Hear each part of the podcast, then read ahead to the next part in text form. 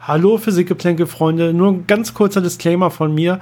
Die äh, Folge von heute wurde bereits aufgenommen am 14. Äh, März. Heute haben wir den 29. März und ich werde sie gleich online stellen. Nur, dass ihr Bescheid wisst, in der heutigen Zeit, in den aktuellen Wochen ist ja das Geschehen so schnelllebig, dass man vielleicht ein bisschen auf sowas hinweisen muss. Jetzt aber viel Spaß mit der aktuellen Folge.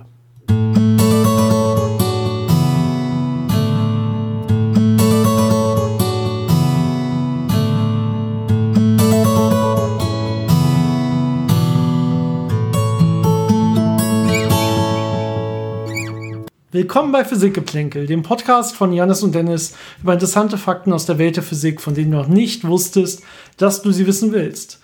Ja, wir sitzen beide immer noch hier zusammen in einem kleinen Raum, trotz Corona.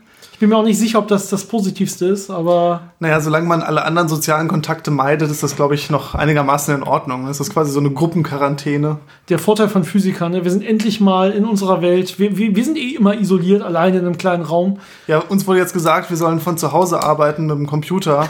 Und ich meine, das meiste machen wir ja eh genauso. Ob man in einem Büro sitzt oder zu Hause, macht dann keinen großen Unterschied. Genau, Videokonferenzen haben wir eh schon eigentlich nur, wenn man sich irgendwie trifft und Meetings abhält.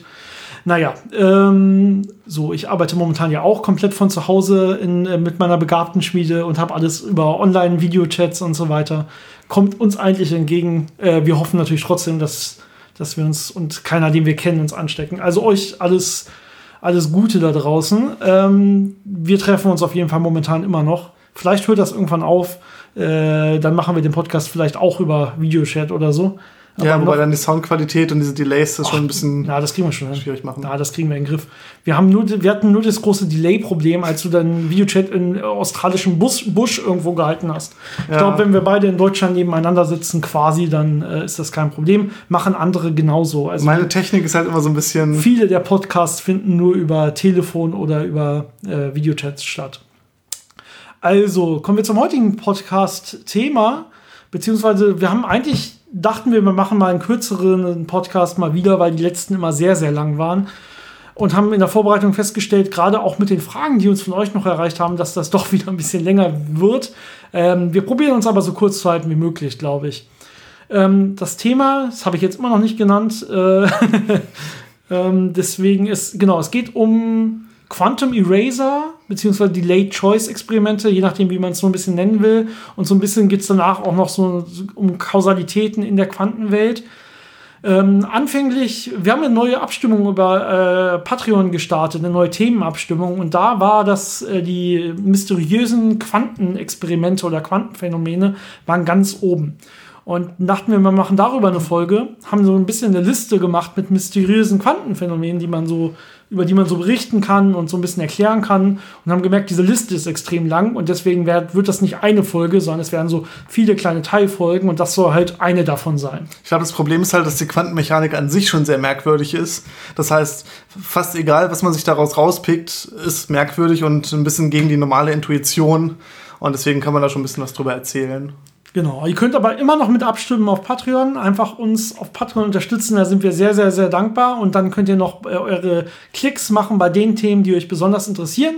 Und natürlich könnt ihr uns auch immer noch weitere neue Themen schicken, äh, die dann bei neuen Abstimmungen äh, drankommen oder die wir auch zwischenschieben, wenn wir gerade Lust darauf haben. Äh, das sind äh, diese Themenlisten und diese Themenabstimmung ist für uns vor allen Dingen so eine Entscheidungshilfe auch, damit wir wissen, was interessiert euch mehr. Äh, aber wir werden das schon immer noch daran richten, worauf wir auch gerade Lust und haben und wofür wie wir auch gerade Zeit haben in der Vorbereitung. Und was Weil, wir so verstehen. Genau, bei manchen Themen kennen wir uns halt ein bisschen besser aus automatisch und bei manchen muss man sich ein bisschen mehr einarbeiten. Und manchmal wollen wir eher die machen, wo man sich nicht so viel einarbeiten muss. Ähm, genau. Heute haben wir uns relativ viel vorbereitet, muss man sagen. Auch wenn das Thema eigentlich genau unser Fachgebiet ist. Aber das zu erklären äh, vernünftig, dafür muss man das ein bisschen ja grundlegender durchgehen. Wir hoffen dementsprechend, es kommt auch gut an. Kommen wir aber, wie ich äh, gesagt habe, starten wir erstmal mit Fragen. Und äh, zwar möchte ich erstmal mit einer Frage starten, die uns über Facebook erreicht hat. Das habe ich gerade gar nicht mehr offen. Auf jeden Fall, deswegen weiß ich gerade leider nicht von wem. Aber vielen Dank für die Frage. Da hatte ich auch schon darauf geantwortet, so ein bisschen. Ähm, es ging um einen neuen, ja, dunkle Materie-Kandidaten. Und zwar geht es hier um den äh, D-Star oder um das D-Star BEC, so wird es genannt. Ja, also auf Deutsch gesagt D-Stern, also ein kleines D mit einem Stern. Genau. Und äh, BEC ist Bose-Einstein-Kondensat. Da hatten wir schon mal drüber geredet. Das ist ein Zustand von Bosonen. Normalerweise, wenn man Bosonen ganz, ganz, ganz kalt macht, dann kommen die irgendwann in so neue, neue Art von Aggregatzustand und die bewegen sich dann quasi im Verbund, als wären sie ein Teilchen und haben nur noch eine einzige Wellenfunktion, mit der man sie beschreiben kann. Genau, die Idee ist jetzt, dass solche Bose-Einstein-Kondensate aus diesen D-Star-Teilchen ähm, für die dunkle Materie verantwortlich sein können. Ähm, jetzt muss man natürlich noch erklären, was sind diese D-Star-Teilchen, die dann Bose-Einstein-Kondensat bilden können. Äh, und das sind sogenannte Hexaquarks. Das heißt, es sind sechs Quarks, diese kleinsten Bestandteile, aus denen ja auch Neutronen und Protonen bestehen. Ähm, da sind halt immer nur ein paar weniger als sechs drin. In dem ähm, Fall drei in, für ja. Neutron Proton. Es gibt und auch andere Zustände. Dann zwei. Genau. Ähm, und man hat halt schon welche gefunden mit vier und fünf. Und jetzt vermutet man halt diese theoretisch möglichen mit sechs. Ähm, wobei das in dem Fall dann drei Up-Quarks sind und drei Down-Quarks. Ähm, und aus denen könnten halt äh, stabile Teilchen bestehen, diese D-Star. Und die sind Bosonen. Und äh, wie gesagt, man hat berechnet, die sollten einigermaßen stabil sein. Und dann könnte es halt passieren, dass die sich, äh, wenn man eine hohe Dichte hat, zu einem Bose-Einstein-Kondensat zusammenfinden und dann so ein kleines Tröpfchen quasi bilden, das äh, sehr schwach wechselwirkt mit allem. Äh Wann hatten wir diese hohen Dichten? Die hatten wir kurz nach dem Urknall. Darum geht's. Also diese D-Star BECs haben sich oder könnten sich rein theoretisch kurz nach dem Urknall gebildet haben. Und das ist im Prinzip wie kleine Teilchen, die überall im Universum dann dementsprechend vorkommen sollten und die äh, nach den Berechnungen auch äh, genau die Massen haben und die Verteilung haben, die man eventuell von dunkler Materie erwarten könnte wobei die Berechnungen noch relativ ähm, ja, vorläufig gemacht sind. Also äh, sehr viel gröbere Abschätzungen drin waren. Das ist halt noch sehr, äh, sehr viel in der Richtung. Äh, schauen wir mal, ob das, äh, ob es äh, das wert ist, die Richtung zu verfolgen, das genauer anzuschauen oder ob das völliger Unsinn ist.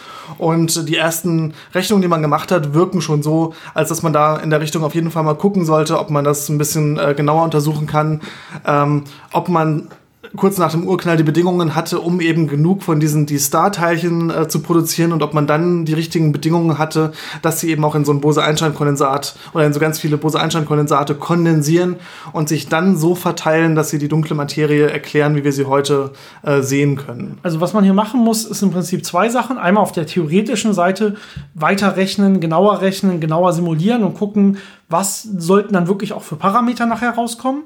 Und die andere Seite ist dann natürlich irgendwann die experimentelle Seite. Das heißt, natürlich reicht so eine Theorie nicht, sondern es muss natürlich auch der Realität entsprechen.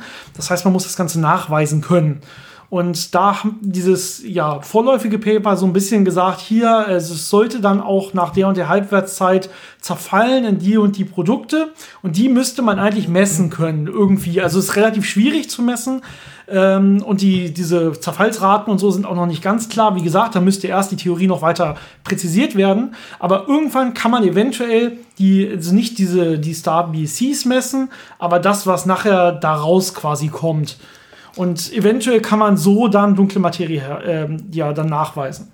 Der andere Weg ist natürlich noch, ähm, die Stars selber herzustellen, also nicht das BEC, sondern die einzelnen Hexaquarks und äh, dann deren Eigenschaften zu untersuchen, um zu wissen, okay, wie ist das Streuverhalten zwischen denen, würden die wirklich ein BEC erzeugen können und wie stabil wäre das? Und dann könnte man da auch bessere Ideen bekommen, ob das alles so möglich wäre. Denn wir können natürlich in den Teilchenbeschleunigern, die wir haben, Energien herstellen, wie sie kurz nach dem Urknall waren. Und damit könnte man sowas dann auch basteln und äh, sich genauer angucken.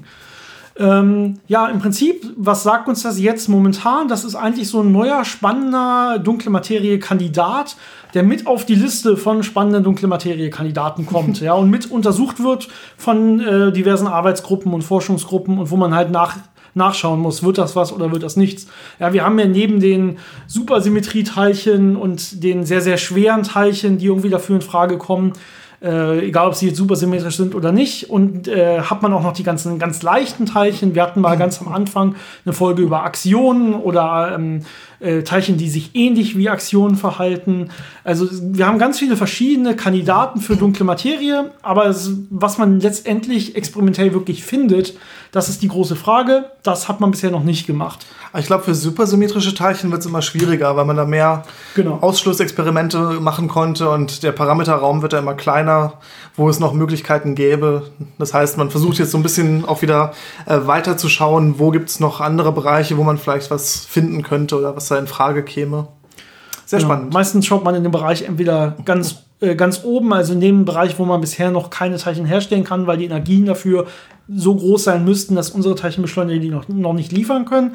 Oder man schaut ganz unten, da wo die Teilchen so leicht sind und so schwach wechselwirken, dass diese Wechselwirkung relativ schwer nachzuweisen ist. Und das wäre jetzt so ein neuer Ansatz, dieses, diese D-Star, Hexaquark, BCs.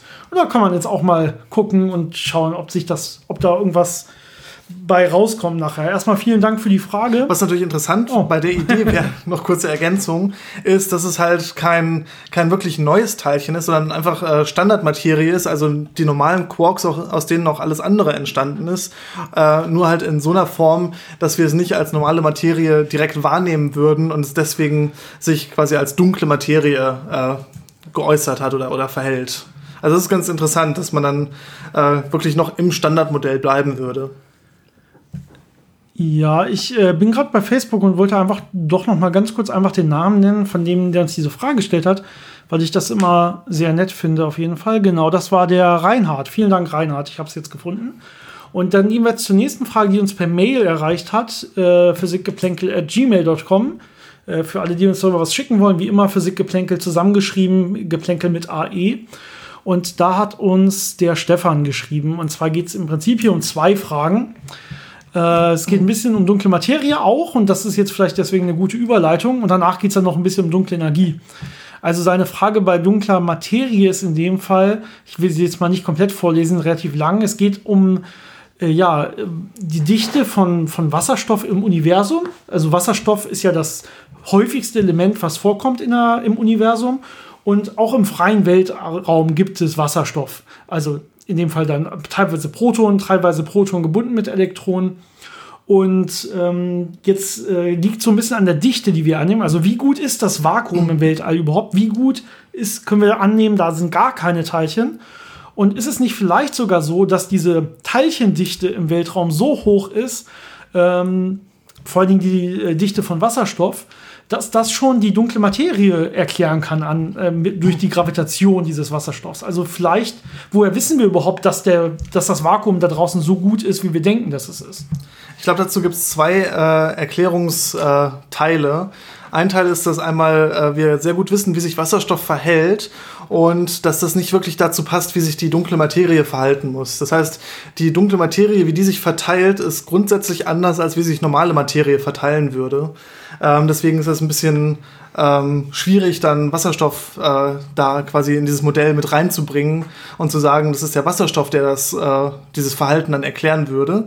Der andere Teil, äh, der noch wesentlich äh, wichtiger ist, glaube ich, ist, dass wir sehr gut messen können, wie viel Wasserstoff sich wo äh, in welchen Dichten befindet, indem wir uns angucken, einmal natürlich die Absorption oder die, die Dispersion von Licht, das ganz weit äh, durchs Weltall geflogen ist und mit dem interstellaren Medium äh, interagiert hat. Da weiß man schon sehr gut, äh, was man da erwarten würde, bei welchen Dichten und äh, welche Absorptionslinien man, man bei höheren Dichten sehen würde. Oder auch äh, gerade wenn das dann irgendwie durch hochenergetische Strahlung angestrahlt wird, würde man erwarten, dass man Emissionslinien sieht und äh, daraus kann man relativ gut äh, modellieren, wie viel Wasserstoff sich wo befindet und wie hoch diese also, Dichten sind. Wir wissen im Prinzip exakt alle, so ziemlich alles über Wasserstoff. Das Gute ist, man kann ja Wasserstoff auch noch wirklich exakt berechnen, die Übergänge, die Linien und so weiter. Und wir wissen, wie Wasserstoff mit Licht wechselwirkt. Und wir sehen Licht aus im Universum von den ganzen Sternen und so weiter. Und deswegen können wir genau sagen, wie wird dieses Licht beeinflusst Und deswegen können wir dann auf die Raten von Wasserstoff schließen und auch wie gut diese, ja, das verschiedene Vakuum im, Universum wirklich ist. Das kommt auch ein bisschen darauf an, ist man gerade in der, in der Nähe der Erde oder in der Nähe eines Planeten oder ist man wirklich zwischen verschiedenen Galaxien oder ist man sogar zwischen verschiedenen Galaxiehaufen. Ähm, dann wird es halt immer besser und besser, das Vakuum, und es kommt immer weniger Teilchen vor. Und das können wir halt wirklich sehr, sehr genau messen mit allem, was mit Lichtwechsel wirkt, zum Beispiel Wasserstoff. Und deswegen halt die Idee von dunkler Materie, die nicht mit Lichtwechsel wirkt, da würden wir es dann so eben genau nicht messen können. Genau. Das ist so der zweite Punkt. Ja. Dann gehen wir zur zweiten Frage über, nämlich zur dunklen Energie von Stefan. Ähm, ja, vielleicht lese ich das einmal komplett vor. Ich bin mir gerade unsicher. Versuch's mal zusammenzufassen.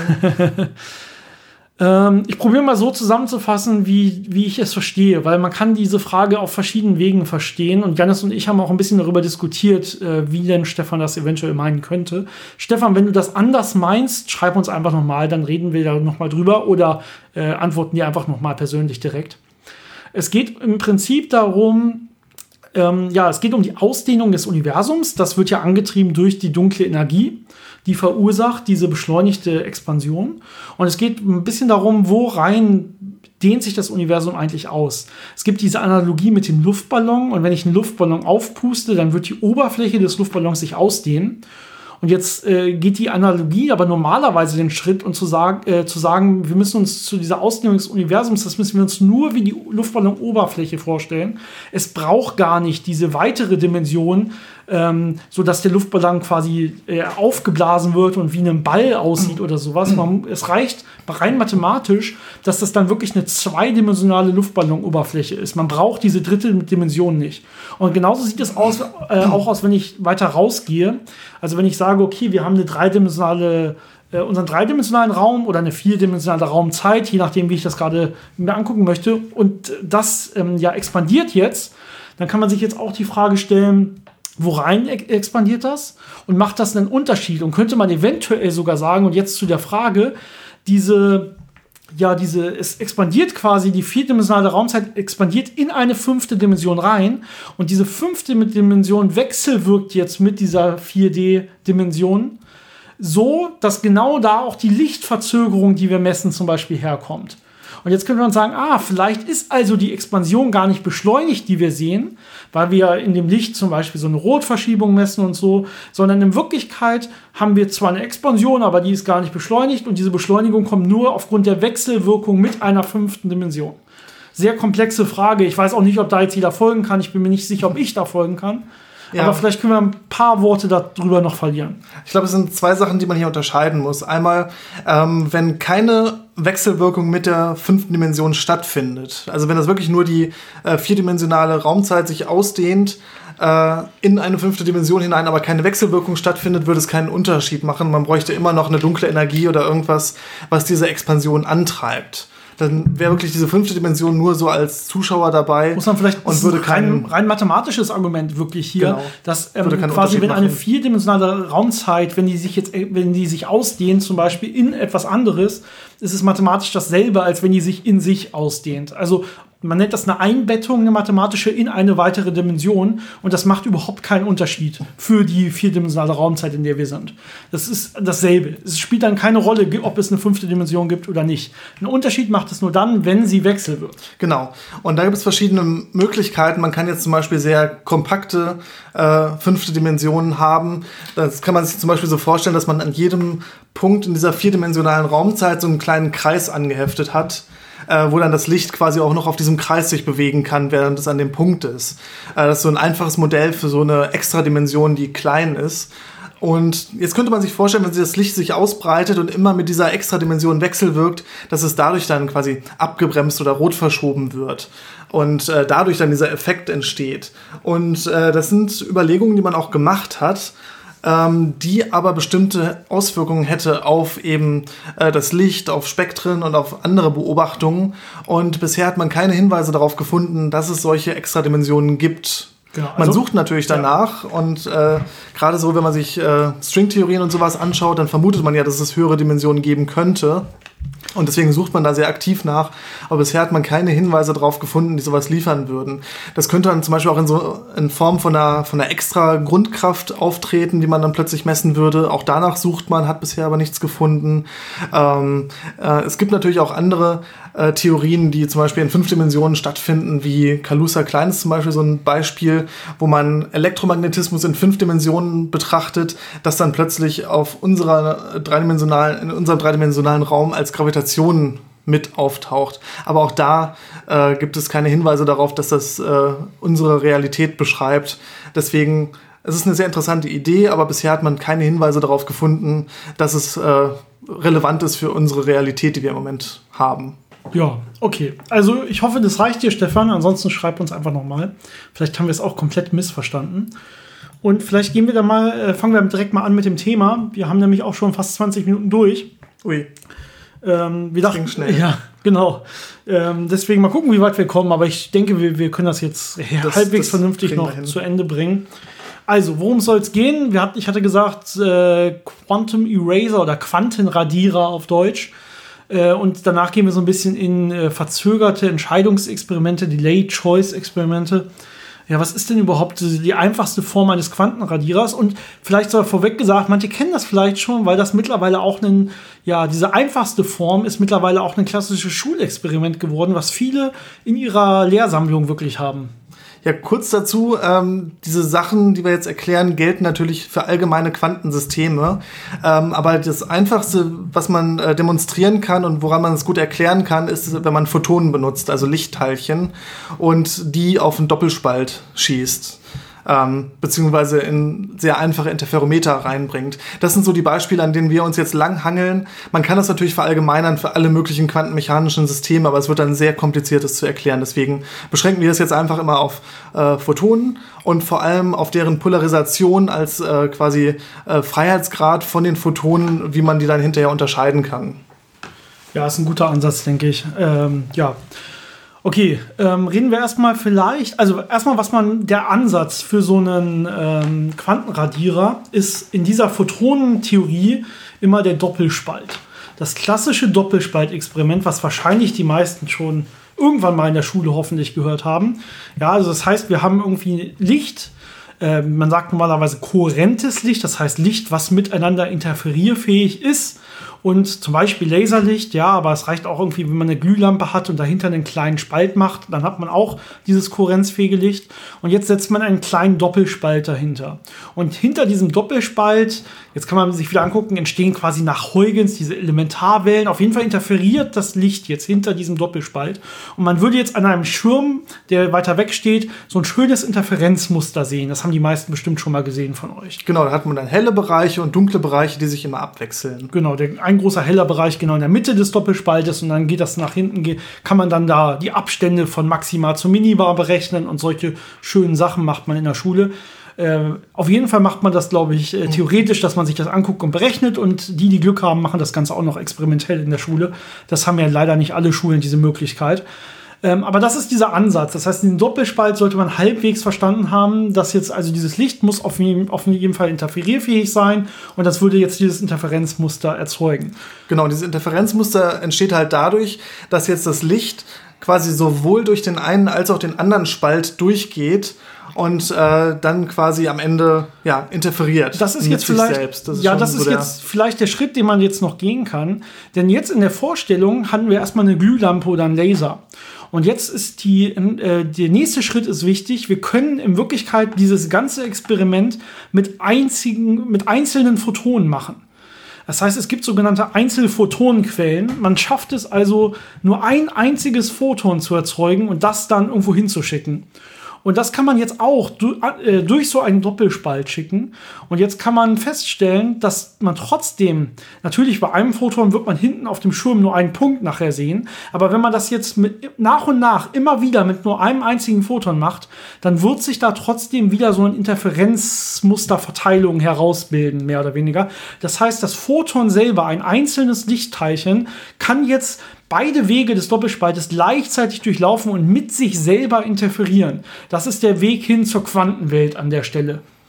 Und was das Interferenzmuster einem dann quasi am Ende sagt, ist, dass man nicht weiß, durch welchen Spalt ist dieses Photon gegangen. Deswegen ist es quasi durch beide Spalte gleichzeitig gegangen. Ähm, das ist so diese, diese Quantenwelt dabei. In der klassischen Variante ist es ja so, dass das Photon entweder durch den einen Spalt geht oder durch den anderen Spalt geht und dann kriegt man hinten so, ja, so zwei Berge raus, äh, nämlich die Photonen, die durch den einen Spalt durchgegangen sind, bilden auf der einen Seite so ein Maximum und die Photonen, die auf der anderen Seite äh, durch den Spalt gegangen sind, bilden auch nochmal so ein Maximum, die so ein bisschen gegeneinander verschoben sind. Das ist, wenn die jetzt nicht interferiert haben. Das heißt, wenn die wirklich entweder durch den einen Spalt gegangen sind oder durch den anderen. Und das ist dieser große Unterschied zwischen diesem klassischen Bereich und dem quantenmechanischen Bereich, mit dem man jetzt mit diesen Experimenten spielt. Ja, und äh, jetzt ist die Frage, also für so eine Quantenmechanik, ja, da muss ich immer so eine, diese Wellenfunktion haben von einem Photon, das jetzt durch beide gleichzeitig läuft. Und dann sind quasi, hat es letztendlich eine Superposition. Also mathematisch heißt es einfach nur, ich addiere beide Wege und es ist quasi durch beide Wege gleichzeitig gegangen. In diesem Zustand liegt es vor, bis es auf den Schirm trifft. Und wenn man das misst, dann zerfällt diese Wellenfunktion zu einem Messpunkt. Das heißt, vorher liegt quasi nur eine Wahrscheinlichkeit vor, so und so wahrscheinlich ist es äh, da und so und so wahrscheinlich ist es da. Und wenn ich wirklich messe, sehe ich letztendlich, wo ist es. Dann ist diese Wellenfunktion zusammengebrochen, sagt man mehr oder weniger, und äh, durch diese Messung dann bestimmt. Und dann hat man wieder so einen klassischen Zustand, wo es nicht diese quantenmechanischen Superpositionen gibt. Ja, und was man jetzt als ersten Schritt machen kann, ist, ich nehme mir diese kohärente Lichtquelle, schicke die auf den Doppelspalt und sehe hinten Interferenzmuster weil ich nicht weiß, durch welchen Spalt ist ein Photon jetzt gegangen. Jetzt kann ich aber diese Spalte markieren. Jetzt packe ich einen Polarisator vor den einen Spalt, der äh, zum Beispiel senkrecht äh, polarisiert und einen Polarisator vor den anderen Spalt, der horizontal polarisiert. Und hinterher äh, haben die Photonen eine bestimmte Polarisation, je nachdem, durch welchen Spalt sie gegangen sind und können damit nicht mehr interferieren. Das heißt, dann sehe ich nicht mehr dieses Interferenzmuster, sondern nur noch diese beiden Blobs äh, von den beiden ja, ja in, Durchgängen durch, den, in, durch die Spalte. In dieser Anschauung würde das jetzt quasi heißen, wir können danach genau die Photonen äh, identifizieren. Also wir könnten jetzt eine Polarisationsmessung machen auf diesem Schirm gleichzeitig und dann wüssten wir, ah, der ist also durch den linken Polarisator gegangen und der durch den rechten. Also wissen wir, der ist durch den linken Spalt gegangen, der durch den rechten Spalt. Und sobald es rein physikalisch möglich ist, diese Unterscheidung zu machen, gibt es nicht mehr diesen Überlagerungszustand aus beiden, sondern es ist ja klar definiert. Der muss links und der muss rechts durchgegangen sein und deswegen können sie nicht mehr interferieren. Rein klassisch auf ja, Photonebene gedacht, ist es dann in der Tat so, dass äh, wenn ich ähm, Photonen habe mit orthogonalen Polarisationen, also Polarisationen, die senkrecht zueinander sind, dann sind die nicht interferierfähig. Ja, aber genau aus diesem Gedankenspiel, dann wüsste ich ja, wer links und wer rechts durchgegangen ist. Dadurch hebe ich quasi diese Quantenmechanik ein bisschen aus und gehe wieder ähm, zu diesem äh, klassischen hin. Und was ist jetzt der Quantenradierer?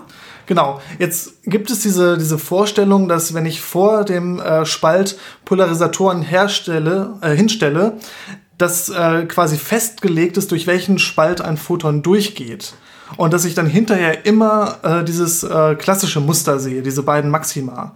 Was jetzt aber passiert in der Quantenmechanik ist, ich kann hinter den Spalten äh, wieder einen Polarisator hinstellen, der diese Polarisationsinformation löscht, der also die Polarisation so dreht, dass alle Photonen wieder die gleiche Polarisation haben und interferenzfähig sind.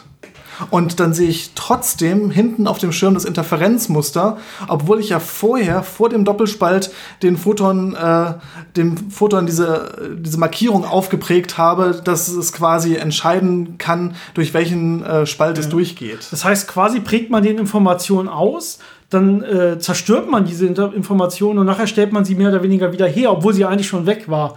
Das ist so ein bisschen das Erstaunliche der Quantenwelt, zumindest wenn man das noch nicht so richtig im, im Blut hat und nicht so viel mit Photonen und so gerechnet hat mhm. und macht, dass man, das ist im, im Prinzip hat man gar nicht so eine Information, die man zerstört und so weiter, sondern es ist im Prinzip hier nur diese Interferierfähigkeit der Photonen selber, mit dem man spielen kann. Und das Erstaunliche ist wirklich, ja, ob ich jetzt diese Weginformation aufpräge oder nicht, spielt gar keine große Rolle, sondern die große Rolle spiel, äh, spielt eigentlich, kann ich diese Weginformation in dem kompletten Experiment nachher extrahieren oder kann ich sie nicht extrahieren? Wenn ich sie extrahieren kann, gibt es kein Interferenzbild. Genau, das heißt, der Fokus liegt wirklich auf der Messung hinterher. Das heißt, da, wo ich die Photonen detektiere. Alles, was vorher passiert, äh, solange es nicht die Photonen wirklich misst, sondern nur beeinflusst, äh, findet alles in so einem äh, quantenmechanischen äh, Zustand statt, ähm, der halt dann trotzdem wieder interferenzfähig werden kann, wenn ich die Photonen halt nur ununterscheidbar mache. Und äh, alle anderen Vorstellungen, die einem Photon jetzt während es durch dieses Experiment durchgeht, irgendwelche defini äh, definitiven Eigenschaften zuschreibt, sind einfach äh, klassische Vorstellungen, die dann nicht mehr anwendbar sind. Ja, das ist schon mal, also dieses, äh, dieser Quantenradierer ähm, erklärt quasi anschaulich so ein bisschen, diese Eigenschaften von Quantenmechanik und wie das überhaupt alles so funktioniert und wann so eine Wellenfunktion überhaupt zerbricht, nämlich nur bei der Messung und noch nicht vorher. Und so lange kann ich das Ganze auch noch verändern. Ähm, jetzt ist es also noch nicht, wenn ich die Weginformation aufpräge, sondern erst nachher, wenn ich sie wirklich auslesen will. Das, das kann man natürlich noch ein bisschen ins Extrem jetzt, treiben. Jetzt wird es wirklich das, das Lustige, weil jetzt gehen wir weg von Quantenradierer hin zu Delay-Choice-Experimenten. Also äh, im Prinzip kann ich mich erst, äh, kann ich erst später entscheiden, was ich jetzt eigentlich auslesen will. Nämlich kurz vor der Messung. Äh, zum Beispiel gab es ja dieses schöne ähm, Gedankenbeispiel von äh, Wheeler, ähm, der sich äh, eine Lichtquelle angeguckt hat, die extrem weit weg ist, also zum Beispiel ein Quasar oder sowas, Milliarden Lichtjahre entfernt und schickt das Licht zu uns. Und auf dem Weg äh, immer noch Milliarden Lichtjahre von uns entfernt, trifft dieses Licht auf eine sehr, sehr schwere Galaxie und wird äh, durch den Gravitationslinseneffekt um diese Galaxie herumgebrochen. Und jetzt hat man einen Teil des Lichts, der, sagen wir zum Beispiel mal oben drüber geht und einen Teil, der unten drunter geht und die äh, kommen ja dann beide bei mir an als zwei Lichtpunkte quasi. Und dieser, diese Entscheidung für die Photonen, wenn man das in diesem klassischen Bild sich anschauen würde, wäre ja vor Milliarden Jahren getroffen worden, ob sie jetzt oben rumlaufen oder unten rumlaufen. Und ich kann jetzt aber hier auf der Erde, wo ich das Licht empfange, entscheiden, ob ich das Licht äh, interferieren lasse solange natürlich die, die Kohärenzbedingungen gegeben sind, also solange das Licht kohärent genug ist, um interferieren zu können. Aber wenn wir das annehmen, kann ich hier entscheiden, ob ich es quasi als quantenmechanisches System messe, ob ich es interferieren lasse oder ob ich es klassisch messe. Und das wirklich äh, ewig lange nachdem quasi theoretisch diese Entscheidung hätte stattfinden müssen, ob es, äh, ja. ob es quasi sich aufteilt oder ob es oben oder unten lang läuft. Und das zeigt wieder, dass nur die Messung relevant ist und nicht äh, die Geschichte, die auf dem Weg passiert, wie das halt sonst in der klassischen Vorstellung der Fall wäre. Genau. Wenn, wenn man das Ganze im Labor zeigen will oder wieder jetzt äh, zu, zu diesem Zustand kommen will, dass wir dieses Photon haben, was wir durch einen äh, Spalt schicken und das Ganze damit ein bisschen nachbauen will, äh, will äh, ja, möchte, dann gibt es diesen, ähm, dann braucht man ein Element, das muss man vielleicht kurz erklären. Und zwar äh, muss man aus einem Photon im Prinzip zwei Photonen machen und die müssen verschränkt sein.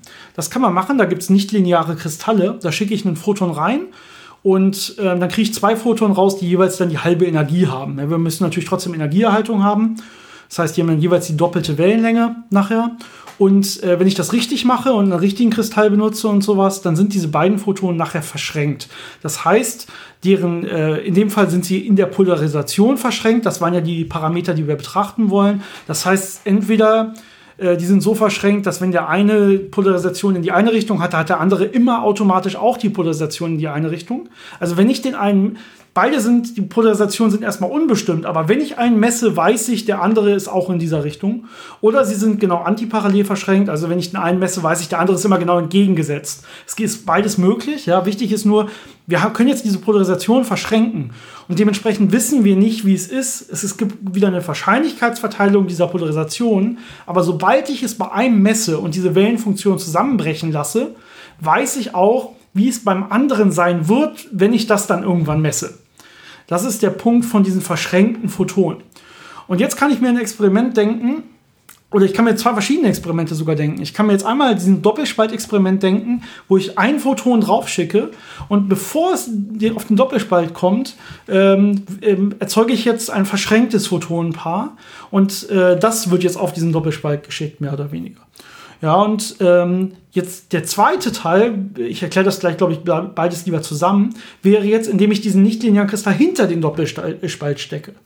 Ähm, und jetzt würde quasi ein Photon durch den Doppelspalt laufen, mit sich selbst interferieren. und danach mache ich dann daraus zwei Photonen. Ja, das also das, dann würde quasi erst diese Information, äh, welchen Weg habe ich denn jetzt genommen oder war ich da überhaupt interferenzfähig aufgeprägt werden und danach würde ich dann zwei Photonen erzeugen. Und was ich jetzt mit diesen beiden Photonen machen kann, die ich hinten habe, in beiden Beispielen, ist, dass ich eins davon auf so einen ähm, Display schicken kann, auf so einen Schirm schicken kann und gucken kann, erzeugt mir das ein Interferenzmuster oder nicht. Und das andere kann ich nehmen, um zum Beispiel die, äh, mich zu entscheiden, wähle ich, äh, lese ich die Weginformation aus oder ähm, mache ich das, äh, ordne ich das so an mein Experiment, dass ich keine Möglichkeit habe, die Weginformation auszulesen.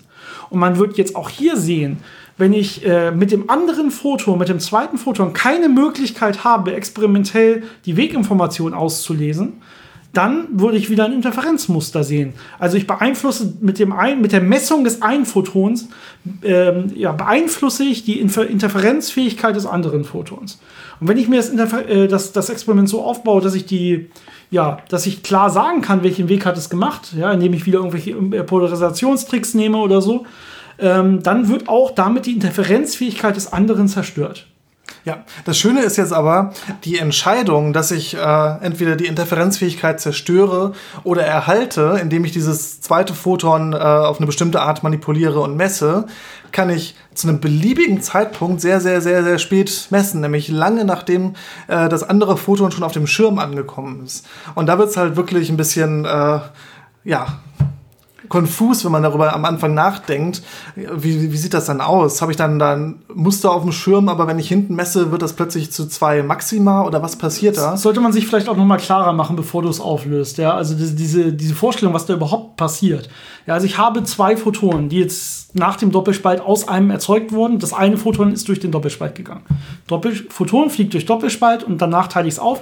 Ein Photon davon, von diesen zwei, die jetzt da sind, die, haben, die sind jetzt verschränkt miteinander, die tragen dieselben Informationen. Eins messe ich jetzt auf einem Schirm. Ja, da messe ich jetzt den Punkt, wo es auftrifft. Das andere fliegt ja aber noch. Das andere lasse ich jetzt weiterfliegen, nachdem das erste schon gemessen ist.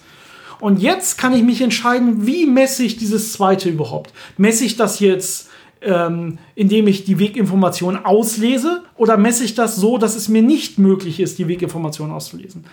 Und je nachdem, wie ich es messe, kann ich damit verändern, wie das erste Photon im Prinzip jetzt, äh, ob das erste Photon ein Interferenzmuster zeigt oder nicht. Natürlich, ein Photon selber kann wieder kein Interferenzmuster zeigen, aber das kann ich jetzt ganz, ganz oft mit Einzelphotonen machen. Und dann kann ich quasi sagen, ergibt diese Messung von diesen ganz vielen kleinen Photonen äh, irgendwann ein Interferenzmuster oder ergibt das kein Interferenzmuster, obwohl ich das erst in der Zukunft entscheide.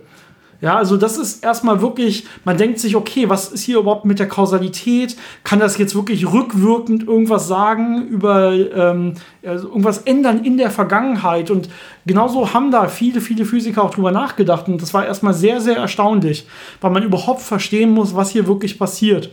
Und was man erstmal rein theoretisch sagen kann, ist, es, spielt, es gibt hier keinen Widerspruch zu irgendwelchen Theorien. Es gibt keine Möglichkeit, damit irgendwelche Überlichtgeschwindigkeit äh, Informationen zu übertragen. Und es gibt hier auch keine Möglichkeit, in die Vergangenheit irgendwelche Informationen zu übertragen, zum Beispiel. Ja, und jetzt kann man so ein bisschen darüber nachdenken, was passiert da überhaupt und warum ist, ist das überhaupt möglich? Ja, würde ich jetzt wirklich zum Beispiel ein Interferenzmuster, was ich sehe, auf einmal ja wie in der Zukunft verändern können und dann wird jetzt mein Interferenzmuster, was ich in der Vergangenheit gemessen habe, zu einem ja kein Nicht-Interferenzmuster, zu einem äh, irgendwie Mischmasch aus Photonen, was gar keine klaren Linien mehr hat. Wie kann ich mir das eigentlich vorstellen? Vielleicht kannst du dazu jetzt das Ganze ein bisschen aufklären. Ich versuche das mal ein bisschen einigermaßen anschaulich zu erklären, wobei das nicht wirklich anschaulich ist. Also es ist halt wirklich sehr kontraintuitiv.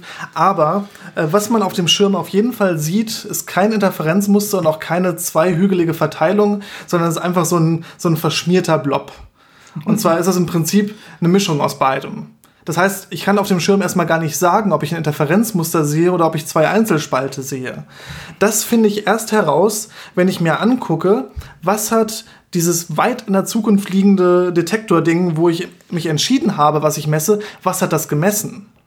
Das heißt, ich gucke mir an, wie habe ich mich für jedes Photon entschieden, wie es gemessen werden soll, gucke mir dann an, welches Photon auf dem Schirm gehört dazu Das kann ich ja zeitlich einfach zuordnen. Genau, ich weiß ja, und die nacheinander ja, alle die auftreffen nacheinander auf den Schirm an und dann ich messe die dementsprechend auch nacheinander. Ja, ich weiß, Photon 1 ist Photon 1, Photon, ich kann die nummerieren quasi. Genau. Und kann deswegen sagen, ah, Photon 1 habe ich so gemessen, Photon 2 habe ich so gemessen, Photon 3 habe ich so gemessen. Genau, und dann stelle ich fest, wenn ich jetzt äh, gucke, ich habe alle, wo ich sage, ich will die interferieren lassen, das waren Photon 2, 7, 12 und 15, dann sehe ich, wenn ich in die Daten auf dem Schirm gucke, dass diese Photonen wirklich dieses Interferenzmuster bilden. In diesem gesamten Blob, also als Teilmenge von der Gesamtmenge. Und wenn ich mir die Photonen angucke, wo ich mich entschieden habe, dass ich die quasi markieren möchte, dann sehe ich, dass die diese beiden Maxima äh, bilden, diese Untermenge an Photonen. Das heißt, es ist wirklich so, dass man erst nachdem man quasi kausal äh, im Kontakt war mit dem weit entfernten äh, Entscheider, der sagt Interferenz oder nicht Interferenz, dann sehe ich wirklich auch erst dieses Muster auf dem Schirm in meinen Daten, nachdem ich dann wirklich nachgeguckt habe. Ja, das das, heißt- heißt, es ist nicht, nicht wirklich etwas äh, physisch Unveränderliches, was äh, da in der Zukunft äh, äh, noch verändert werden kann, sondern es ist eher die Information, äh, ob ich Interferenz sehe oder nicht, kann ich dann durch Abgleich da wieder rauskriegen. Ja, also die Information, die dann quasi übertragen wird von der Zukunft auf die Vergangenheit, ähm, die muss nachher erst ganz normal übermittelt werden. Also in der Zukunft kann ich erst sagen, hier in der Vergangenheit deine Daten, die musst du übrigens so und so auslesen, damit du das Interferenzmuster rausbekommst.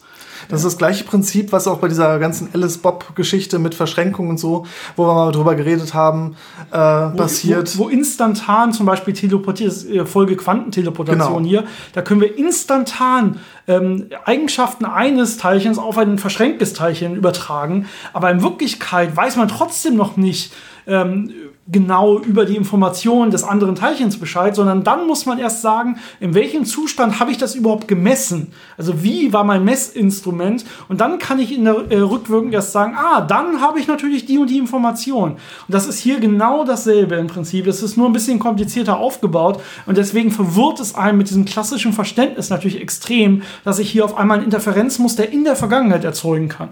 Ja, also es ist verwirrend, aber ich hoffe, wir konnten das so ein bisschen klar machen, dass wirklich dann äh, am Ende Kausalität erhalten bleibt und es einfach nur sehr, sehr merkwürdig ist.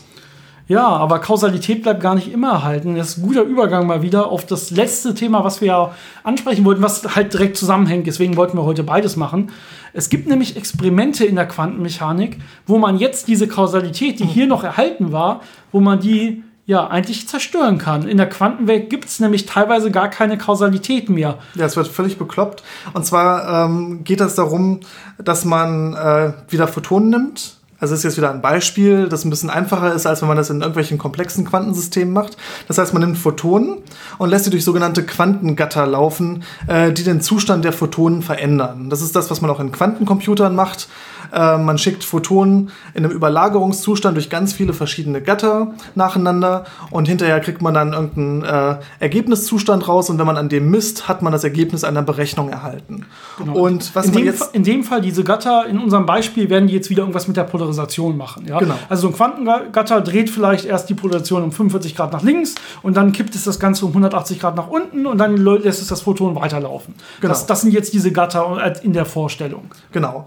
Ähm, und jetzt ähm, hat man natürlich diese Quantencomputer, die man bisher gebaut hat, immer so gemacht. Ich habe ein Photon, das läuft durch ein Gatter, läuft durch das nächste Gatter, läuft durch das nächste Gatter und wird dann irgendwo gemessen. Das heißt, man hat so eine kausale Reihenfolge äh, von Gattern. Das muss aber in der Quantenmechanik gar nicht der Fall sein. Äh, ich kann nämlich Systeme bauen, wo das Photon gleichzeitig durch das erste und dann durch das zweite Gatter läuft und zuerst durch das zweite und dann durch das erste Gatter läuft. Ich kann Wege von Photonen ja miteinander verschränken an der Stelle. Und dann wird es interessant. Ja? Also ich kann, genau, ich kann, ich kann wieder verschränkte Photonen nehmen und sagen, das eine läuft äh, so rum, dass es erst durch Gatter A läuft und dann durch Gatter B und ich kann das andere nehmen und sagen, es läuft erst so B und dann durch A und jetzt sind aber diese verschränkten Photonen sind ja haben ja schon einen gemeinschaftlichen Zustand und nachher diese, dieser Kausalitätszustand des Photons ist nachher eine Verschränkung aus ich bin erst durch A und dann durch B gelaufen oder ich bin erst das B durch B und dann durch A gelaufen. Das geht sogar mit einzelnen Photonen. Also ein Experiment, das man dazu gemacht hat, ist, man hat einen Photon genommen aus einer Einzelphotonenquelle wieder auf einen Strahlteiler geschickt, Das heißt, es wird auf zwei Wege aufgeteilt und auf dem einen Weg läuft es jetzt durch diese Gatter in der Reihenfolge A und dann B. Auf dem anderen Weg läuft es durch diese beiden gleichen Gatter, aber in der Reihenfolge B und dann A. Und hinterher kombiniere ich diese Wege wieder und detektiere dann, in welchem Zustand ist mein Photon am Ende. Und jetzt habe ich wirklich eine Überlagerung von der Reihenfolge AB und BA. Das heißt, das Photon hat gleichzeitig beide Gatter in beiden Reihenfolgen gesehen und äh, ja, Kausalität wirkt da jetzt irgendwie ein bisschen verloren. Ja. Und das Interessante ist halt, ich kann dadurch äh, zum Beispiel sagen, ob jetzt A, B und äh, BA, also ob ich so rum oder so rum laufe, ob mir das ein positives oder ein negatives Vorzeichen am Ende gibt, also ob die kommutieren oder antikommutieren. Und das kann ich mit einem Photon in einem Schritt feststellen. Und wenn man das in einem Quantencomputer auf diese, sagen wir mal, klassische Variante, also mit hintereinander geschalteten Gattern machen äh, wollte, müsste man viel mehr Gatter benutzen als in diesem Fall. Das Ja. heißt, das gibt einem eine wirkliche äh, Effizienzsteigerung äh, in Quantencomputern, wenn man solche Fragen beantworten möchte, wie äh, macht es einen Unterschied, ob ich in A, B oder BA in, in der unterschiedlichen Reihenfolge durchlaufe? Ja, im Prinzip kann ich sagen, durch diese, durch diese ja, Verschränkung von Kausalität, von Reihenfolge, kann ich in Quantencomputern, indem ich ja ganz klassische Gatter irgendwie probiere zu realisieren, irgendwelche Endgatter und OR-Gatter und XOR-Gatter und so weiter, kann ich im Prinzip alle Gatter gleichzeitig durchlaufen mit einem Photon. So kann man sich das ein bisschen vorstellen und kann dadurch natürlich extrem Zeit gewinnen. Und dadurch die Algorithmen, die ich jetzt neu schreiben muss mit diesem neuen System, kann ich extrem viel ja, äh, schneller laufen lassen. Ich gewinne extrem viel an Ordnung. Ja, das geht ähm, normalerweise mindestens, dass ich einen Faktor n gewinne in der Ordnung des Algorithmus, eventuell sogar einen äh, exponentiellen Faktor, den ich gewinnen kann. Dadurch, dass ich, und das kann man jetzt auch wirklich nicht mehr auflösen. Ja, es ist wirklich so, dass hier die Kausalitäten verschränkt sind miteinander. Es ist wirklich nicht klar, war jetzt für dieses Photon erst A und dann B oder erst B und dann A. Die sind wirklich, der Zustand des Photons ist eine Verschränkung aus diesen beiden. Das ist einfach ein richtig krankes Beispiel der Quantenphysik.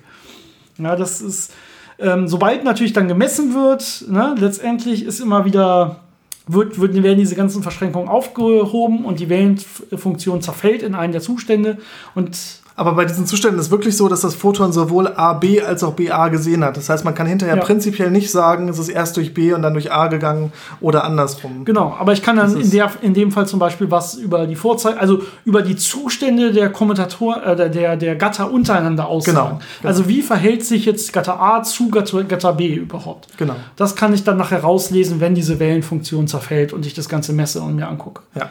Aber verrückte Oh. Beispiele. Da haben wir auch ein bisschen gebraucht, bis man sich da durchgelesen hat. Wir haben äh, uns auch die Paper dazu angeguckt, ähm, weil da ja diese, diese allgemein äh, verständlichen Erklärungen dann häufig Fragen offen lassen. Äh, also wenn man da ein bisschen tieferes Verständnis will, muss man da schon in die Paper reingucken. Und das ist äh, ziemlich interessant, was da so alles passiert. Und das sind halt die ersten Schritte dahin. Man versucht das natürlich dann mit komplexeren Systemen zu machen, auch mit nicht mehr nur mit Photonen, sondern auch mit Atomen zum Beispiel äh, oder mit anderen Quantensystemen. Das ist ja heißt, immer die Frage, ne? was, ist, was, was lässt eigentlich diese, diese quantenmechanische Eigenschaft, dass man ähm, diese Wellenfunktion aufrechterhalten kann, dass die Wellenfunktion mit sich selber interferieren kann, mit anderen Gegenständen interferieren kann, sogar mit dem Messapparat selber interferieren kann. Da gibt es auch lustige Beispiele zu. Die gehören dann auch noch weiter auf unsere Liste für, für andere Folgen für Quantenphänomene. Ähm, diese Eigenschaft heißt ja immer diese Kohärenz der Quantenmechanik und wann zerbricht eigentlich so eine Wellenfunktion. Und man probiert das äh, ja immer weiter an die Spitze zu treiben und zu gucken, kann ich immer größere Objekte quantenmechanisch miteinander interferieren und interagieren lassen und so weiter. Und ja, es geht, es geht. Man weiß keine konkrete Grenze. Ja, es geht immer größer und größer und größer. Und die Frage ist wirklich, ja, was lässt das nachher eigentlich zerbrechen? Und das ist eigentlich immer die Frage der Messung. Also ab wann will ich irgendeinen einen dieser verschränkten Parameter wirklich wissen? Und dann zerbricht normalerweise die Welle. Das kann aber auch passieren, ohne dass ich das als Mensch quasi, es hat nichts mit unserem Kopf zu tun, wissentlich machen will, sondern es hat eher was damit zu tun, dringt diese Information über einen dieser Parameter nach außen. Also, Also ja. findet irgendeine Wechselwirkung statt, die jetzt Genau. festlegt, welcher Parameter eine bestimmte Größe hat. Genau. Es ist mir theoretisch möglich, das zu messen. Nicht will ich das wirklich messen, sondern ist es mir theoretisch möglich. Das ist an der Stelle der Punkt. Ich sehe, wir haben eine sehr kurze Folge geschafft heute mal wieder. Juhu. Also, wir sind unter einer Stunde, das ist sehr positiv an der Stelle. Muss die Ansprüche nur richtig hinliegen. Aber ich glaube, wir haben die Sachen jetzt äh, einigermaßen gut äh, erklärt. Ja, Oder es wenigstens versucht zu erklären. Sehr komplexes Thema, ja. Für anschauliche Experimente der Quantenmechanik nur ja. mit Wörtern beschrieben, das ja. ist, ist eine Herausforderung. Ja, also ähm, wenn ihr noch weitere konkrete Fragen habt, ich weiß, das ist relativ schwer. Entweder man hat es verstanden und hat wahrscheinlich relativ wenig Fragen, das ist eines der klassischen Themen, oder man hat nichts verstanden und hat so wenig verstanden, dass man auch gar keine Fragen formulieren kann. Das kennt man auch aus so klassischen äh, Physikvorlesungen, wenn man, ja, es meldet sich nie einer und zwar nicht, weil die Leute zu schüchtern sind, sondern entweder sie haben zu viel alles verstanden oder sie haben gar nichts verstanden. Dann kann man auch nicht vernünftig fragen. Aber falls ihr fast alles verstanden habt und nur irgendwo noch euch eine Sache nicht erklären könnt. Ja, also falls ihr wirklich eine gute, sinnvolle Frage habt, lasst es uns bitte wissen. Wir antworten euch auf jeden Fall oder sprechen es einfach nächste Folge nochmal an ähm, oder falls wir irgendwo noch mal tiefer in wirkliche Experimente einsteigen sollen, machen wir das auch. Wobei es immer ein bisschen schwierig ist, das ohne Bilder zu machen. Das ist immer so beim Podcast, bei so einem Physik-Podcast. Wir würden hier und da schon gerne so ein paar Lichtstrahlen äh, zeichnen und einen Beamsplitter zeichnen. Das war jetzt gerade schon grenzwertig. Ich hoffe, es ging bei diesen relativ einfachen Experimenten noch. Ja. Aber wenn das noch komplizierter wird, kann das sehr schwierig werden, das noch ja. mit Worten wir, zu erklären. Wir probieren hier nichts zu erklären, wo man wirklich definitiv Bilder braucht. Also manchmal muss man dann auch sagen, bei manchen Themenvorschlägen, ha, das geht einfach nicht, ohne dass man ein Video produziert oder dass man zumindest einen Podcast mit Bildern dazu veröffentlicht. Das könnten wir natürlich machen, aber nicht jeder hat und will sich, wenn er einen Podcast hört, zusätzlich dann noch irgendwo Bilder im Internet aufrufen. Deswegen lassen wir das eigentlich auch. Ja, äh, okay, ich glaube, von unserer Seite war es das. Äh, wie immer noch eine schöne so Woche und bleibt auf jeden Fall gesund. Ja, äh, ja nehmt Rücksicht auch gerade auf die älteren Leute und die, die gesundheitliche Probleme haben. Genau, niemanden anhusten, immer schön Hände waschen und. Ja, und wir sehen uns hoffentlich nächste Woche alle gesund und munter wieder. Dann kommt hoffentlich auch, ja, sollte auf jeden Fall die nächste Folge kommen. Bis dahin. Macht's gut.